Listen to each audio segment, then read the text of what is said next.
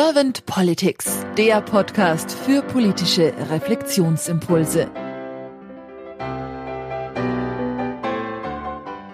Herzlich willkommen zu einem neuen Podcast von Servant Politics. Mein Name ist Claudia Lutschewitz und ich spreche heute mit Katrin Redmann. Hallo Katrin.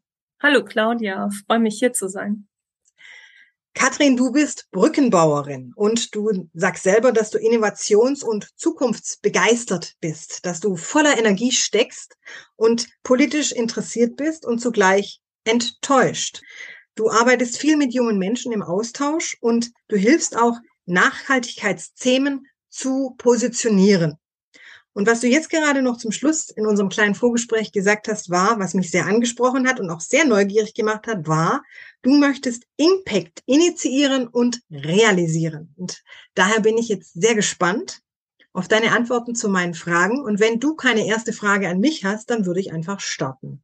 Ja, können wir gerne losstarten. Kathrin, wenn du an die Aufgabe von Politik denkst, was ist für dich die Aufgabe von Politik? Für mich ähm, sollte Politik Menschen aller Schichten in der Gesellschaft und aller Couleur helfen, äh, sich zu orientieren, äh, sich selber auch zu, zu verwirklichen und für die Gemeinschaft gemeinsam neue Dinge zu entwickeln, die den Standard, den sozialen Standard für alle lebbar machen. Und wie nimmst du die Politik denn momentan wahr? Naja, im Hinblick auf den Krieg im Moment sehe ich es eher als ein kaltes Verhandeln, als ein über Leichen gehen im wahrsten Sinne des Wortes. Und ähm, das sehe ich als sehr, sehr kritisch, vor allem für die nächsten Generationen, die folgen. Weil erst kam Corona und äh, die Jugendlichen waren in den Zimmern eingesperrt, im wahrsten Sinne des Wortes.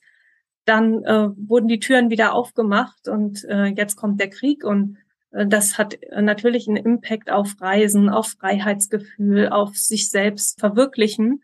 Nicht nur für unsere Generation, sondern eben auch vor allem für die Nachfolgenden. Und ich glaube, dass die Folgen heute noch gar nicht absehbar sind. Und in diesem, vor dieser Drohkulisse oder vor dieser wirklich, ähm, ich empfinde es für die Jugendlichen als Bedrohung oder als ähm, eine unbestimmte Angst oder teilweise auch eine konkrete Angst, wenn wir an die Klimaerwärmung denken. Und da, da sehe ich die Politik relativ ohnmächtig dem gegenüber. Ich sehe die Politik nicht als jemand, der sagt, ich nehme dich jetzt an die Hand, Jugendliche, und äh, wir gucken, wie wir ein Lösungsszenario zusammen erarbeiten können. Das hätte ich mir von der Politik erwartet. Wenn du jetzt so über deine Gedanken und Wünsche für die Politik der Zukunft so ein bisschen nachdenkst, was sind das für Ideen, die du hast für die Politik der Zukunft? Vielleicht auch Visionen? Für mich ist es eine engere Verzahnung äh, mit den Kräften, die wir haben hier in der Wirtschaft. Und ich denke da speziell an kleine dynamische ähm, Start-ups, die wirklich bereit sind, alles zu tun, um Lösungen zu schaffen, die aber ganz wenig Unterstützung erfahren zum Großteil da wünsche ich mir eine bessere Infrastruktur und eine bessere Verzahnung zwischen den Gesetzen, den Regeln und auch den Investitionsmöglichkeiten für, für diese dynamischen Kräfte, die wir haben. Und das Gleiche gilt in der Gesellschaft, ähm, wie gesagt, für, auch für die Kinder und die Jugendlichen. Die haben oft so tolle Ideen und Visionen und, möchten Dinge realisieren, aber manchmal fehlt ein kleines Quäntchen irgendwas, um es wirklich zum, zum Erfolg zu bringen. Und da wünsche ich mir wirklich mehr Gemeinschaftsgefühl, mehr Zusammenarbeit auch zwischen den Generationen, um den dynamischen Kräften ja den Raum zu geben, um Dinge zu realisieren für die Gemeinschaft, für die Gesellschaft. Also da klingt jetzt für mich so raus, dass die Innovation und so dieses zukunftsbegeisterte und vor allem zukunftsorientierte für dich sehr, sehr wichtig ist. Das höre ich so raus. Und hast du da so für dich ein paar Ideen, wo du sagst, ja, da könnten wir innovativer werden in der Politik der Zukunft? Ja, ich denke, wir könnten uns von, von einigen langwierigen Prozessen befreien, mehr digitalisieren. Ich habe gerade gehört im, im Radio, glaube ich, war es, dass sich 73 Prozent der Menschen wünschen, nur noch digital mit den Behörden zu korrespondieren. Die Realität sieht aber ganz, ganz anders aus. Und ähm, dadurch würde man ja auch die Behörden wahrscheinlich entlasten. Äh, man musste einfach nur den Mut haben, und das könnte man durch Pilotprojekte in kleineren Gemeinden oder auch in größeren es gibt äh, aufgeweckte, dynamische Städte, die wollen das realisieren und bekommen dann wieder Hürden, weil sie ihre Berichte vielleicht per Fax wieder einreichen müssen an die nächsthöhere Behörde. Warum nicht einfach mehr Sandbox, also mehr einfach Sandkasten, wo ich ausprobieren kann und wo ich auch als Verwaltungsbehörde einfach mal Dinge realisieren kann, um dann zu zeigen, es geht, es bringt den und den Erfolg oder den und den Nutzen und auch vielleicht das und das Risiko. Aber dann habe ich Fakten, auf deren Basis ich dann entscheiden kann, ja, das soll jetzt im großen Stil über die ganzen Behörden gegossen werden oder nein, wir müssen dann noch justieren. Aber im Prinzip der Kern war schon mal gut und wir, wir können so weitermachen. Und ich denke, wenn wir uns von dadurch Zeit schenken alle, weil wir irgendwelche Prozesse einfach äh, digitalisieren und rationalisieren, vielleicht auch abkürzen, dann haben wir mehr Zeit und Energie und, und Luft, um wirklich äh, weltbewegende Dinge neu zu erfinden, Startups zu unterstützen, die schon Lösungen haben, wie man zum Beispiel der Klimaerwärmung entgegentreten kann, was man an vielleicht auch Produktionsprozessen verbessern kann und so weiter. Und ich meine, wir haben große Probleme. Wir sehen das ähm, jeden Tag jetzt auf den Äckern im Moment, wie Maiskolben einfach nicht wachsen wollen oder äh, Sonnenblumen trocken bleiben. Keine Ernte, zum Teil null. Äh, das kann so nicht über mehrere Jahre weitergehen. Dann wird es keine Bauern mehr geben. Das ist ganz einfach. Und wo sollen dann unsere Nahrungsmittel herkommen?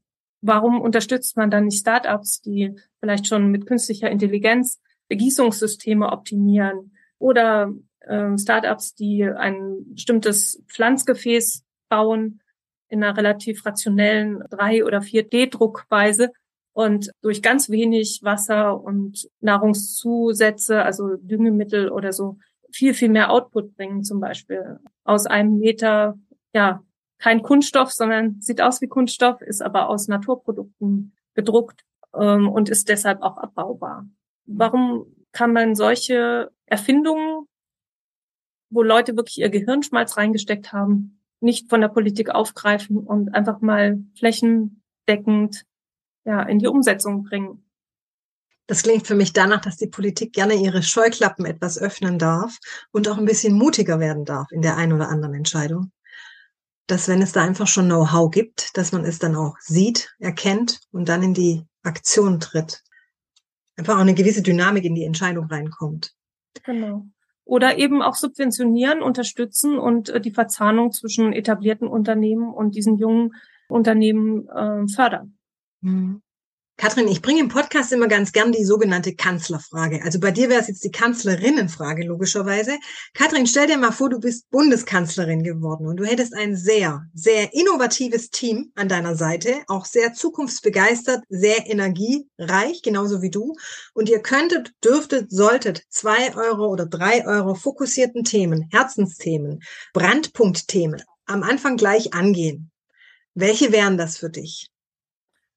Als allererstes würde ich dafür sorgen, dass äh, jedes Kind zu essen hat, jeden Tag in Deutschland. Es kann nicht sein, dass wir da ein Manko haben und das ist, das wächst gerade, das ist enorm. Das äh, wäre für mich das Erste. Und das Zweite ist die Gesundheitsversorgung von allen Menschen, dass man ein Minimum an Gesundheitsversorgung realisiert. Ja, und das Dritte wäre diese infrastrukturelle äh, Sache. Wie kann ich äh, dynamische Erfinder belohnen und nicht bestrafen durch die Infrastruktur? Wie genau meinst du das? Ja, dass ich zum Beispiel ähm, gucke, welche Projekte gibt es an Universitäten im, im Forschungsbereich. Äh, warum sind die nach fünf, sieben, zehn Jahren immer noch nicht auf dem Markt? Äh, was kann die Politik dazu tun, um äh, diesen jungen Forschern äh, die Möglichkeit zu geben, auch zu gründen, neue Firmen zu kreieren, um die Wirtschaft dynamischer und vor allem natürlich auch fortschrittlicher zu machen? Mhm. So eine Art Ursachenforschung wäre das dann, habe ich das richtig verstanden? Warum diese Projekte jetzt immer noch so im Dunkeln vor sich hin wabern und noch nicht irgendwie Licht drauf kommt?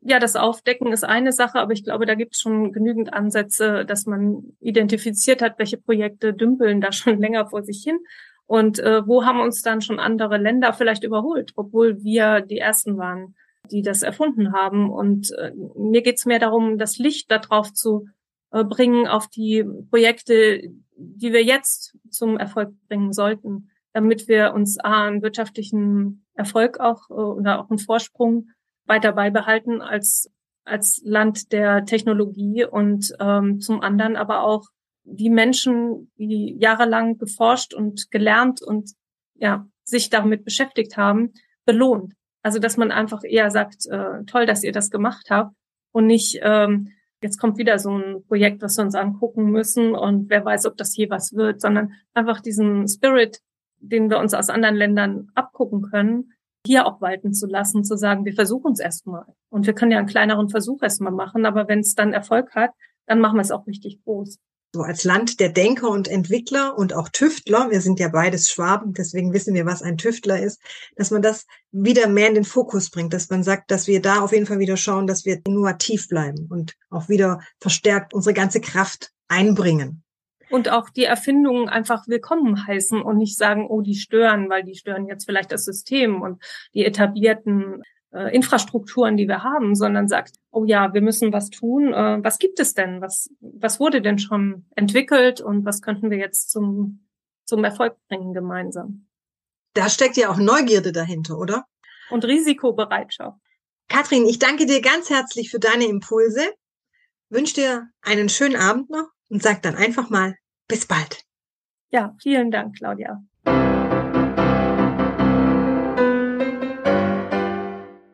Servant Politics gibt's auf Spotify, Apple Podcasts und überall, wo es Podcasts gibt.